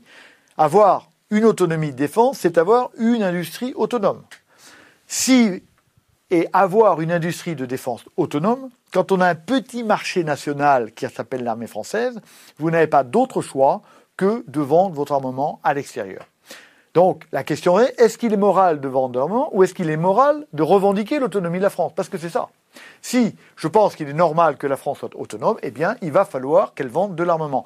Et c'est pour ça que l'Europe, encore une fois, est une réponse. L'Europe, encore une fois, est une réponse. Pourquoi est-ce que l'industrie américaine de l'armement vit? Elle vit, elle vit parce qu'elle a un marché suffisamment important qui s'appelle les armées américaines. Donc vous avez des industries. Et la France, elle ne peut pas faire vivre son industrie d'armement dont elle a besoin pour avoir son autonomie sur le marché français. Donc elle est obligée de vendre. Le cas du Rafale est parfaitement emblématique.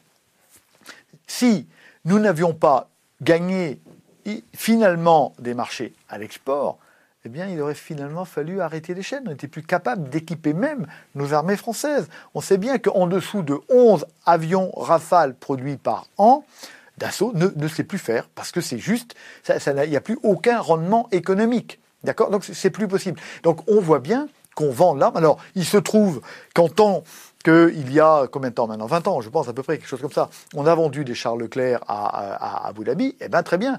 C'est parce qu'on a vendu des chars Leclerc à Abu Dhabi qu'on a été capable d'en avoir.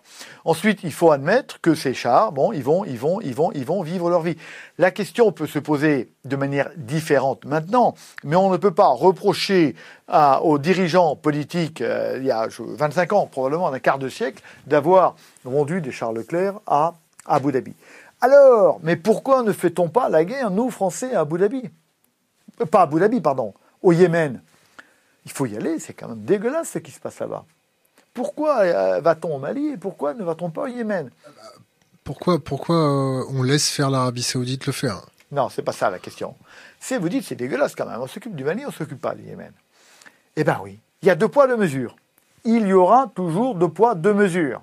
Parce que nous ne sommes pas capables, parce que nous avons une armée qui est capable de régler des petits problèmes à proximité, et que nous n'avons pas une armée capable de résoudre, de régler des grands problèmes loin. Est-ce qu'au Yémen, il y a des grands champs gaziers? Je ne sais pas, moi je ne connais pas ces affaires-là. Je ne connais pas, je connais pas. Mais ce que je veux dire, ce que, ce que, ce que je veux dire, c'est qu'on dit deux poids, deux mesures, il faut aller, il faut l'admettre. Est-ce que, parce que nous ne sommes pas capables matériellement, financièrement d'agir au Yémen, nous ne devons pas agir au Sahel?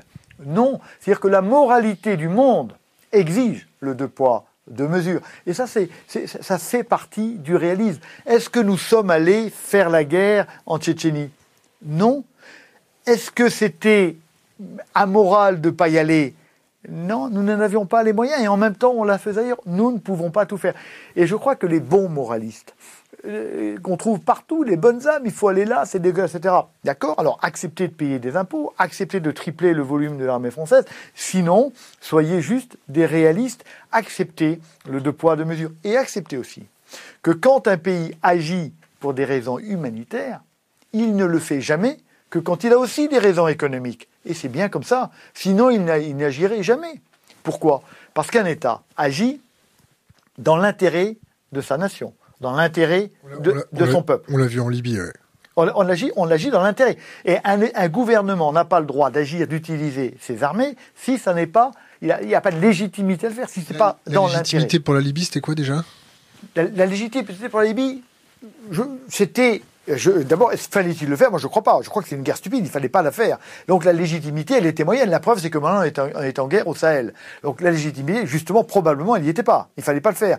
Et donc, ce que je veux dire, ce que, ce que, non, mais ce que je veux dire dans, dans cette affaire-là, c'est qu'il est normal qu'à un moment donné, le, on est un croisement des intérêts économiques et des intérêts humanitaires. Parce que s'il n'y a pas d'intérêt économique, il n'y aura pas d'intervention humanitaire. Et ça aussi, le réaliste, il doit le savoir.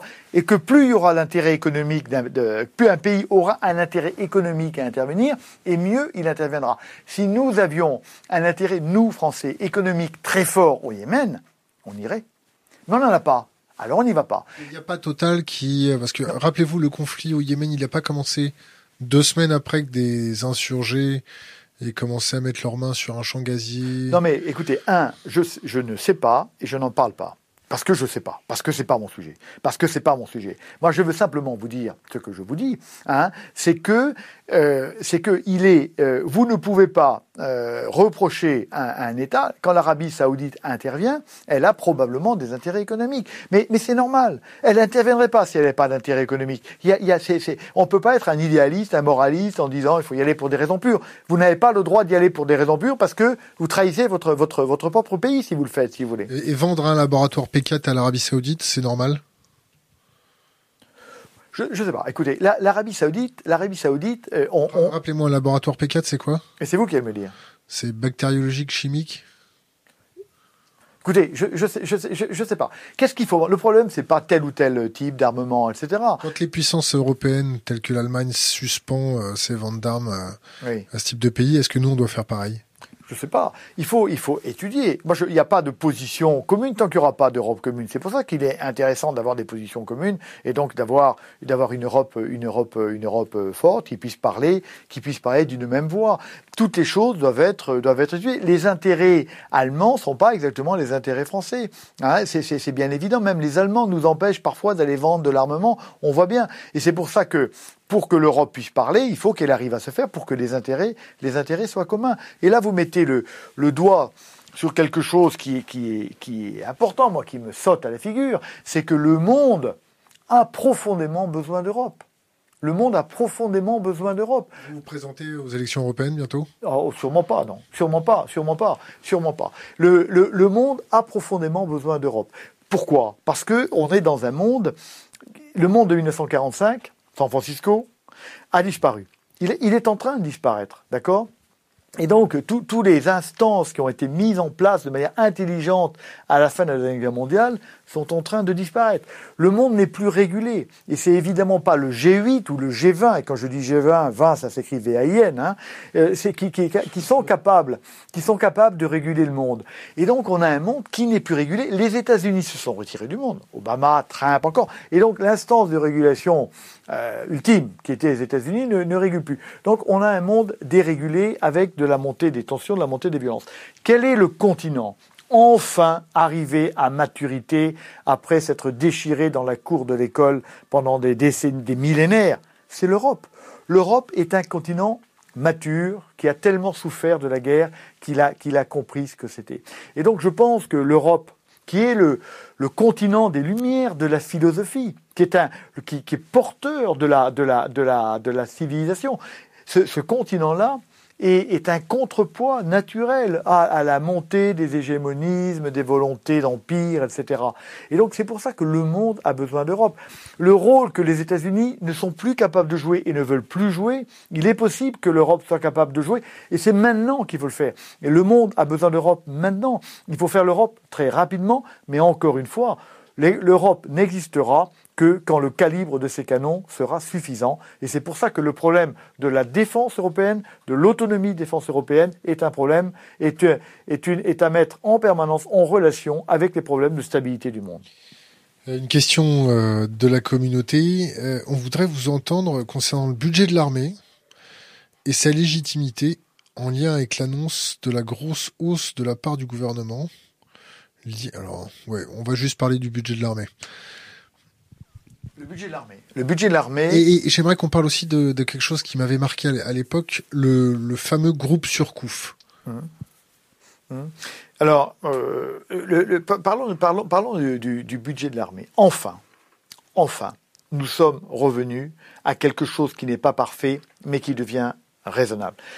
Pendant 25 ans, depuis entre 89 et 2018, c'est de faire un peu plus même, nous avons eu des budgets de déconstruction de l'armée française parce que l'armée était pour deux raisons. Pour deux raisons. La première, c'est que nous étions dans l'illusion de ce que Fabius, le président, premier ministre Fabius, ou le ministre Fabius, ou le président Fabius, a appelé hein, les dividendes de la paix. La guerre était morte? On l'avait tué, la guerre. Et donc on n'avait plus besoin des armées, de ces gens qui traînaient en kaki dans les rues et qui ne servaient à rien. Et donc, eh bien, et cette idée-là a perduré en Europe longtemps puisque la, la, la guerre n'est revenue en Europe que depuis euh, Daesh, euh, je dirais depuis quelques années. Et donc pendant très longtemps, on n'a pas très bien compris à quoi ça servait. Et donc l'armée, on aimait bien parce qu'elle défile, mais on comprend pas très bien. Donc on peut diminuer, diminuer ses budgets à partir du moment où le problème de la défense n'était plus un problème citoyen. Ça n'était plus un problème citoyen puisque le citoyen était plus menacé. Ce n'était pas un problème politique. Tout ce qui n'est pas un problème citoyen n'est pas un problème politique. Donc c'est pas un problème politique, donc je m'en occupe pas. Donc je prends de l'argent à ceux qui gueulent jamais, c'est les militaires, pour prendre à ceux qui gueulent et qui sont dans les rues. C'est un réflexe normal, si vous voulez. Et donc on a eu la déconstruction de nos armées, avec un, problème qui est devenu tout à fait embêtant à partir de, du début des années 2000, c'est la montée des guerres, la montée des guerres qui a commencé par, euh, par l'Afghanistan, ensuite le Sahel, etc.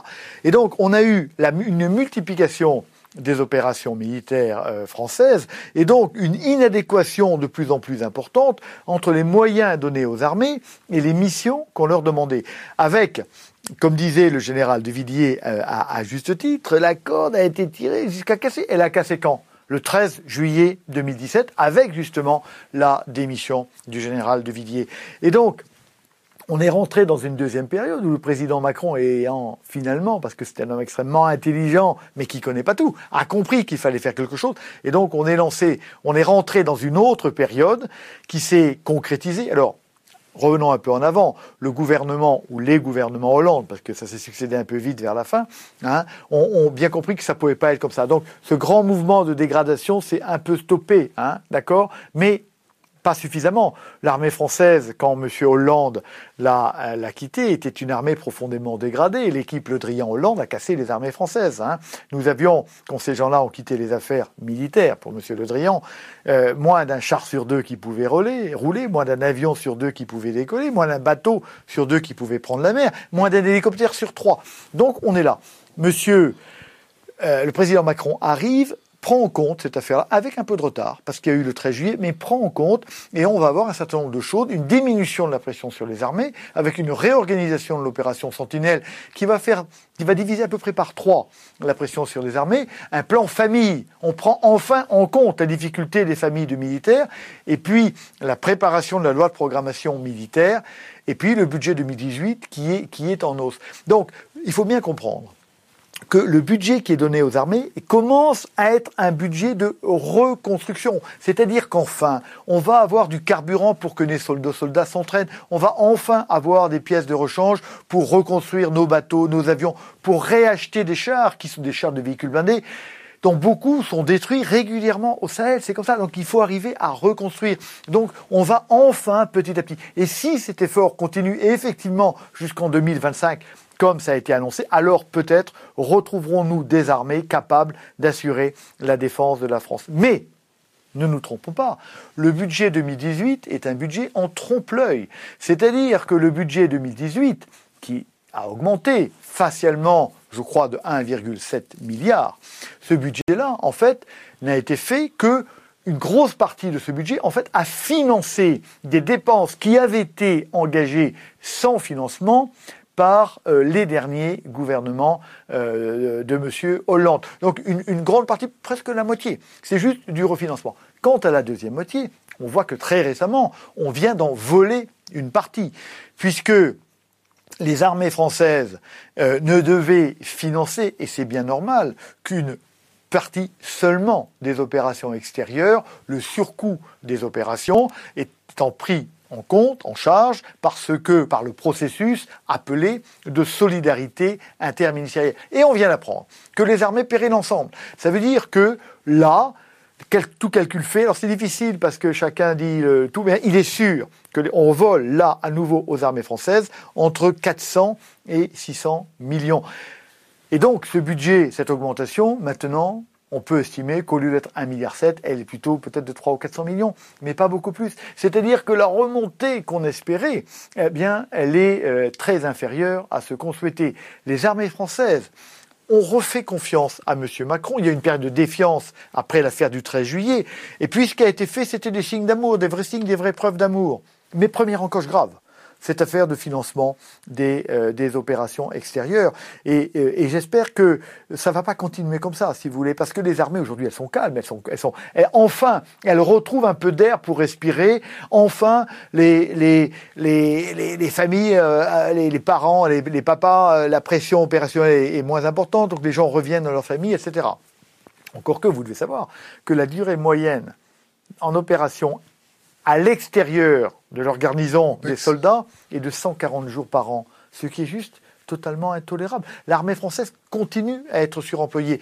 Avec la loi de programmation militaire telle qu'elle était écrite, on pouvait espérer remonter, sortir la tête hors de l'eau, mais si dès le premier budget, on commence à donner des coups de canif, alors je crois que euh, les, les armées vont perdre cette confiance qu'ils commençaient à retrouver envers leur chef.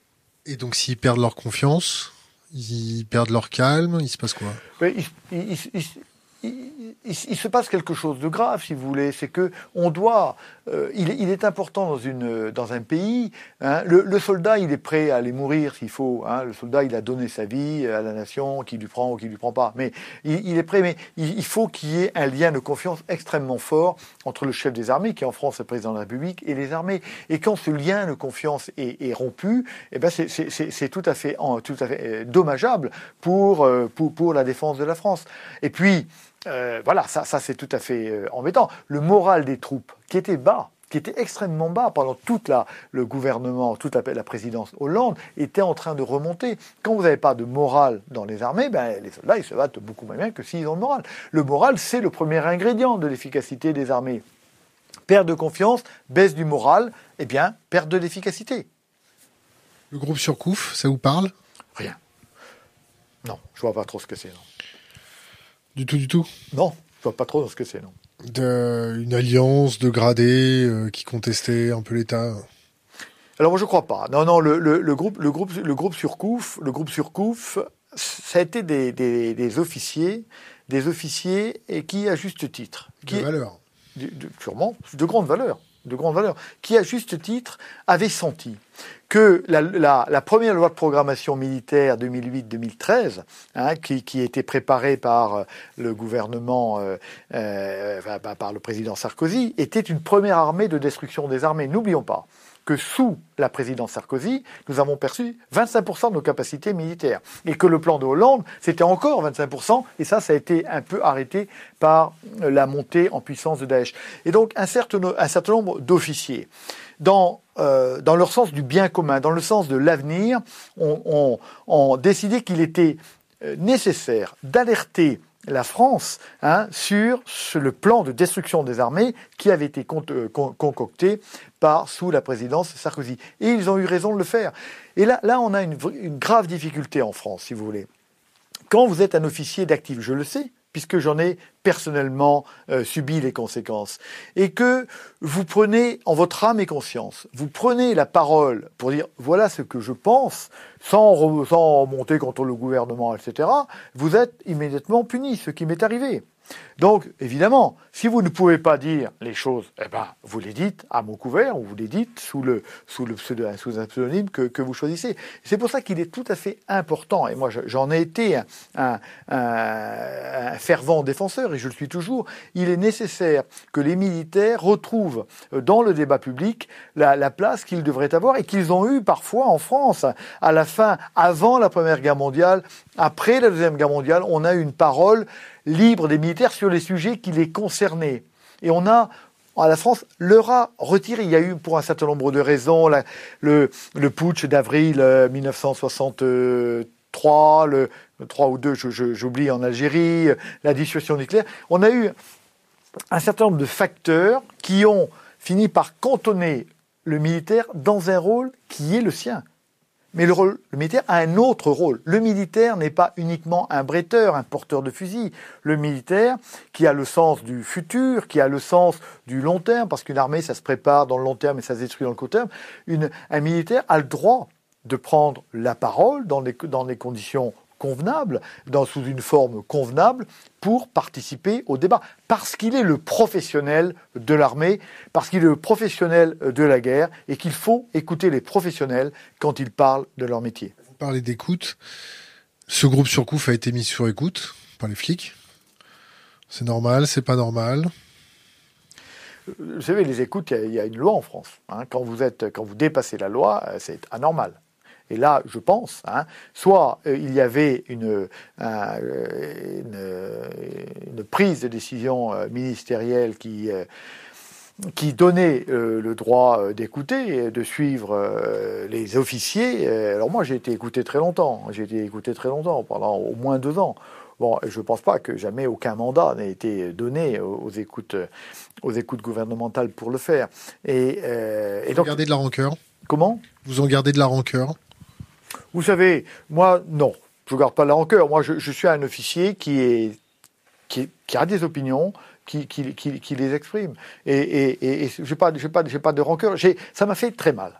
Quand, euh, on m'a euh, amené euh, à quitter l'armée, alors que j'aurais dû rester poursuivre ma carrière après 38 ans de service, hein, et, que vous êtes jeté dehors après avoir servi la France, euh, prête à lui donner sa, votre vie s'il était nécessaire, qu'on vous met dehors et que la seule chose que vous fassiez en quittant, c'est signer la demande de punition que le ministre a faite pour vous, ça ne peut pas ne pas vous faire mal au cœur. Et bien sûr, j'en ai, j'en ai, j'en ai souffert. Bon, je suis passé, je suis passé, euh, je suis passé au-delà, et, euh, et ça ne m'a en rien, ça n'a rien en rien dégradé la passion que j'ai pour la France et l'admiration que j'ai pour les armées françaises, qui sont une institution euh, absolument remarquable et qu'il faut préserver parce qu'elles sont évidemment un atout de la France et un pilier fort de la, de la, patrie et, de, et, et, et, des Français. Une petite question euh, pour faire une petite transition, une petite question gentille sur euh, Sylvie Goulard. je vais demander à mon technique. Voilà, impeccable, parfait. Pour... Question d'internet. Pourquoi Sylvie Goulard a-t-elle été réellement virée du poste de ministère de la Défense, de ministre de la Défense? Vous, savez, vous, savez, bien pourquoi. Vous savez, bien pourquoi. C'était pour, la, même raison que M. Bérou a préféré, partir. C'est qu'on avait des, conflits d'intérêts et qu'il a été euh, euh, jugé meilleur, probablement par Mme Goulard et par, le président Macron, euh, que, que, que, ça, se passe comme ça. Alors moi, je ne connais, pas, connais pas le détail.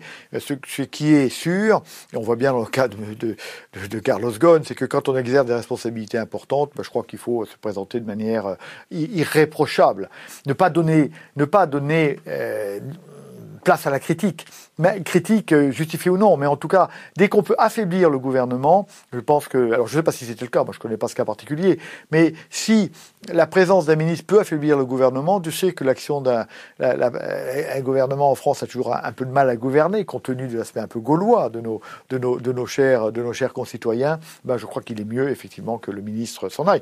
Que ce soit avéré ou pas, que ce soit avéré ou pas, on n'a pas le droit d'affaiblir un gouvernement qui cherche à faire le mieux pour la France. Euh, donc on a eu notre petite transition. Euh, vous parliez de Gaulois, je vais vous parler de Gaulois réfractaires. Les, gilets jaunes, euh, si ça monte fort en puissance pour des contestations sociales X ou Y, que fera l'armée? Mais l'armée est, est, est, aux ordres des politiques. L'armée, l'armée ne fera rien. L'armée est aux hommes des politiques. Ce sera, ce sera pas l'armée qui va décider de sortir de ses casernes. Ça, c'est un, c'est un, un, un, schéma intellectuel qui, qui, si, n'existe si, pas. Si le politique dit on envoie l'armée pour euh, faire ranger les gilets, est-ce que l'armée prendra le côté de sa population? Mais, mais le gouvernement ne le fera pas. Le gouvernement ne le fera pas. Ce serait un aveu d'impuissance absolument considérable.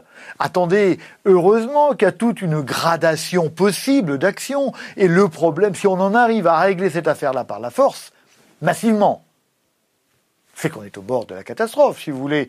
Il est évident que le président Macron et son gouvernement vont trouver les solutions, vont trouver le moyen de communiquer correctement, parce qu'on est surtout dans un problème d'incompréhension mutuelle. Il y a eu des problèmes de communication, il y a eu un problème aussi, et je pense qu'on arrêtera sur ce sujet-là, compte tenu de l'heure qui avance, mais il y a, y a eu un problème d'attente très fort.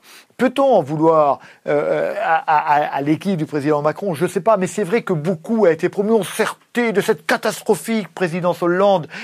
Et les Français, quand même, ont vu euh, un jeune arriver, Sky était, was the limit. Hein. On pouvait monter, on, on y a cru. Et tellement d'espoir a été mis qu'au bout d'un an, un an et demi, on sait bien qu'on ne peut pas tout faire. Il aurait fallu tout faire tout de suite.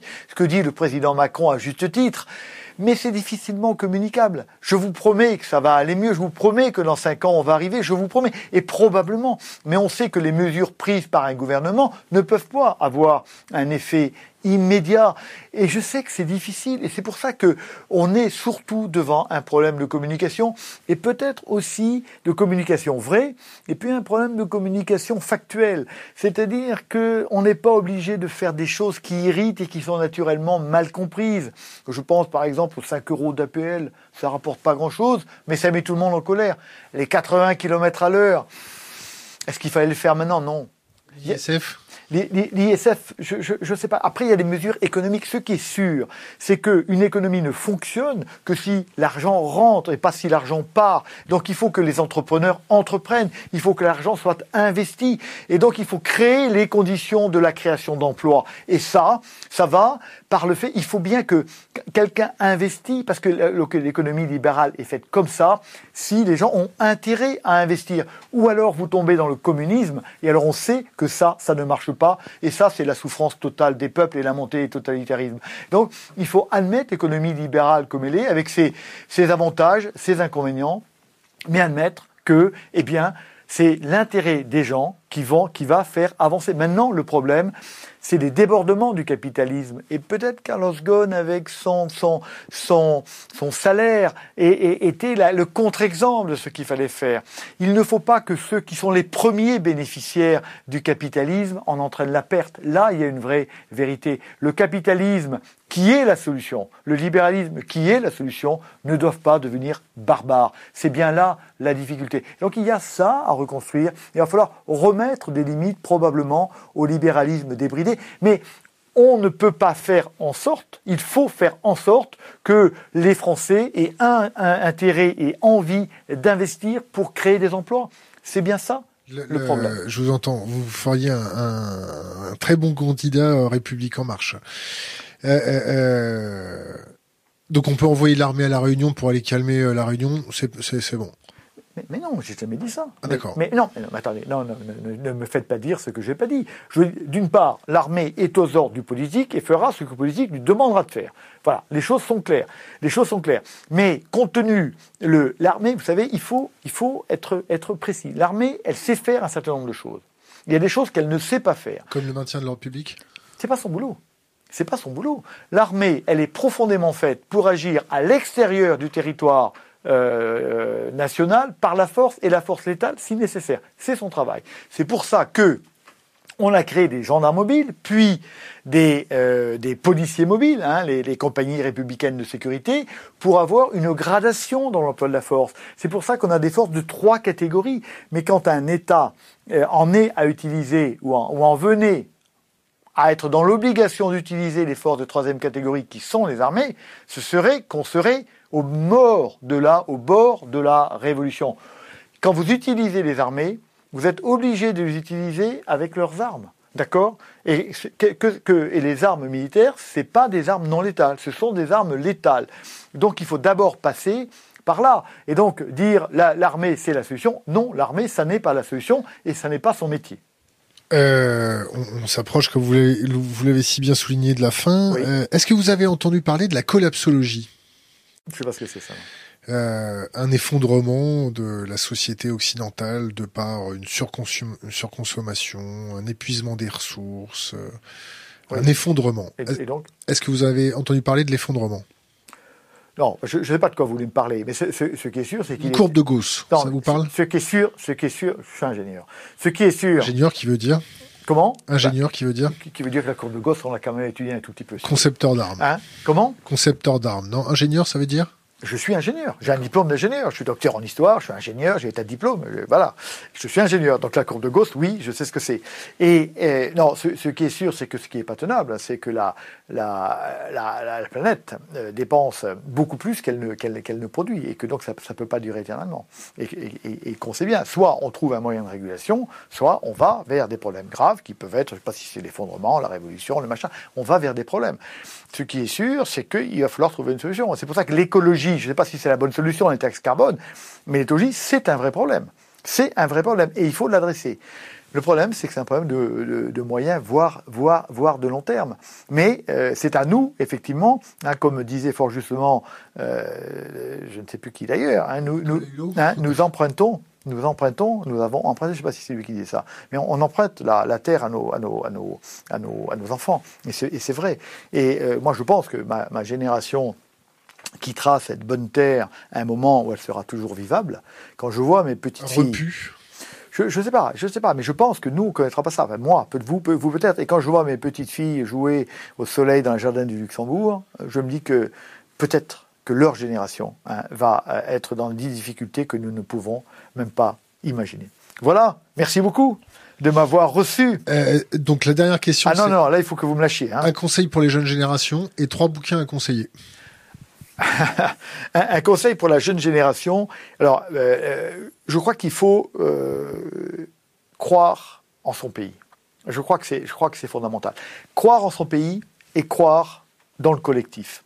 L'homme ne se sauvera qu'avec les autres. Le problème de notre, notre monde actuel, c'est qu'il est gouverné par l'égoïsme, que les moyens de communication modernes, ont cassé les liens, ont cassé les liens sociaux, et que la nation française est de moins en moins une nation parce que chacun vit d'abord pour lui, et que tous les, les groupes d'hommes qui faisaient la collectivité, qui faisaient la force de la nation, ont tendu à, disparaître, à se dissoudre dans l'espace. Donc il faut croire aux besoins de la nation. Bien croire que l'individu ne peut se réaliser que dans le collectif et pas pour et par lui-même. Ça, ça me paraît absolument fondamental. Donc aller à 180 degrés des mouvements euh, de l'individualisme ambiant des, qui, est en train de casser le collectif croire au collectif et croire en l'homme. Parce que les solutions ne viennent jamais de la technologie, ils viennent de l'homme. Croire dans le collectif et croire dans l'homme, donc croire à l'homme dans le collectif. Ça, ça me paraît absolument, absolument fondamental. Trois bouquins Trois, trois, trois, trois bouquins. Euh, trois bouquins, là. Alors, je, je, conseillerais naturellement la lecture de, de, de, mes ouvrages. Comme j'en ai écrit une dizaine, hein, euh, on en trouvera, on en trouvera euh, facilement. Le dernier s'appelle comment? Le, dernier livre, mon dernier livre s'appelle La dernière bataille de France, qui était un, un ouvrage qui, qui, a d'ailleurs eu le grand prix, un grand prix de la, de la, de la, de l'Académie française, qui a été publié en 2015 et qui était un combat pour la reconstruction euh, des armées françaises. Et le combat que j'ai conduit, ça c'était une arme de combat avec d'autres à, à, porter ses fruits. Et donc je suis content d'avoir participé à ce combat par mes différentes interventions dans les médias et par ce livre qui, avec d'autres, a conduit à une espèce, à une prise de conscience française de la nécessité absolue de, euh, de reconstruire les armées. Alors, des livres, moi, c'est difficile de, de, de, de conseiller. On a énormément de livres. Ce qui est sûr, c'est que c'est par la lecture qu'on arrive à prendre suffisamment de hauteur pour arriver à comprendre les, problèmes, euh, les problèmes du monde.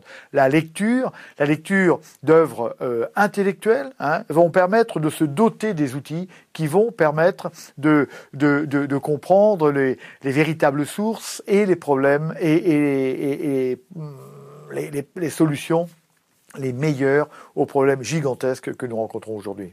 Mon général, merci. Merci à vous.